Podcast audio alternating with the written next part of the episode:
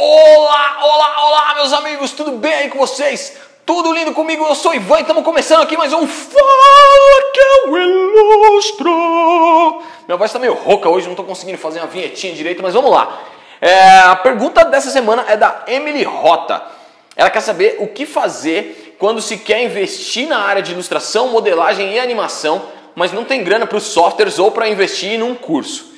Muito bom, vamos lá. Essa pergunta é meio, meio estranha assim, mas eu vou tentar responder de uma maneira mais prática possível, mais direta possível.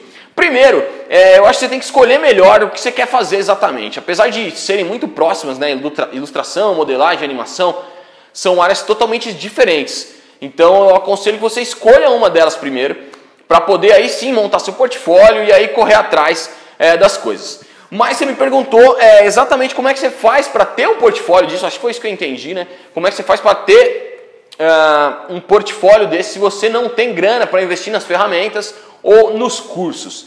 Então vamos dividir em duas partes. Primeiro, é, vamos pensar na parte de estudo, cursos.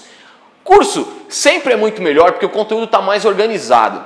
Né? Então, assim, eu dou até o exemplo do, dos meus cursos, por exemplo, que eu são conteúdos que eu absorvi durante minha carreira inteira e eu coloquei eles numa ordem exata para você aprender passo a passo e conseguir chegar no objetivo de uma maneira um pouco mais rápida, né? Do que se você procurar é, na internet aí e achar um monte de conteúdo, porque tem. Então é aí que eu vou chegar.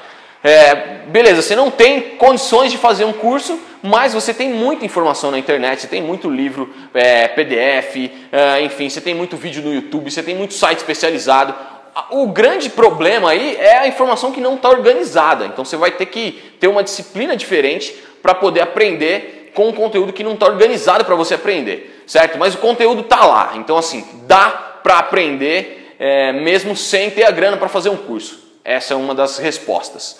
Uh, software tem muita coisa grátis também. Tem muita coisa free. A gente tem aí os open sources que é o que são tipo Blender, que é o de modelagem. É, a gente tem as versões trial aí, né? As versões trial de Photoshop, de Sketchbook Pro, enfim, você consegue fazer. É possível fazer. Agora, eu vou te contar uma história que eu acho que vai refletir bem isso que você está falando. Quando eu fiz, eu fiz um curso é, de animação 3D com, com um diretor de animação da Pixar. E uma das perguntas desse curso, é, não fui eu que fiz, mas eu lembro, foi uma das perguntas foi essa: o que, que é preciso fazer para conseguir entrar na Pixar, para conseguir trabalhar como animador na Pixar. E ele respondeu bem simples, assim, com uma é, resposta bem direta. Ele disse o seguinte: é, o que você tem que fazer é contar uma história. E aí a gente ficou com isso na cabeça, falou, ué, mas como assim contar uma história? Precisa de que software para fazer isso? Que coisa? Ele falou, cara, aí ele deu um exemplo de um aluno que entrou lá é, e ele foi selecionado para trabalhar como animador na Pixar e ele mostrou a animação do cara. Ela foi toda feita com lápis e folha de sulfite. Na verdade, foi o flipbook ali. Ele fez várias folhas, né? E era um travesseiro que caía da cama e a historinha era o travesseiro de dois minutos. Era o travesseiro tentando voltar para a cama. E a gente ficava agoniado com aquele travesseiro que não conseguia subir de volta. E ele falou: vocês viram? Isso é uma história bem contada. E não tinha nenhum recurso tecnológico ali.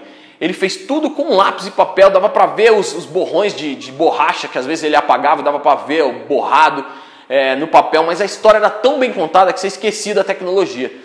Então, é, assim, resumindo, o que eu acho que você tinha que fazer, Emily, e todo mundo que tiver essa mesma dúvida, é pensar primeiro o que você quer fazer exatamente. Se você quer ilustrar, se você quer animar, é, se você quer modelar, correr atrás das ferramentas que a gente tem para fazer isso, que estão ao nosso alcance, né?